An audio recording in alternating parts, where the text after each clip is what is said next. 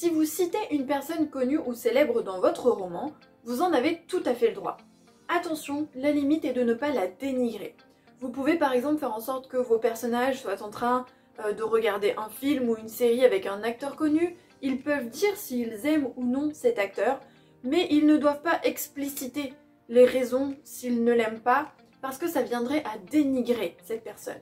Le problème se pose si vous utilisez une personne connue comme personnage de votre roman. Sachez d'abord que la mention euh, toute ressemblance avec des personnes existantes ou ayant existé purement fortuite n'a aucune valeur juridique. Donc euh, quand on met cette phrase, ça ne sert strictement à rien. Afin de limiter leur exposition, vous pouvez changer le nom et le prénom de la personne connue, mais cela n'empêchera pas les poursuites si la ressemblance est flagrante et si en plus vous dénigrez cette personne. Il faut absolument respecter la vie privée des personnes célèbres et le changement de nom ne suffit pas toujours. Attention quand on parle de personnes célèbres, il faut aussi faire attention aux personnages fictifs, par exemple les héros de Disney. Là vous pouvez être confronté aux droits de marque et aux droits d'auteur.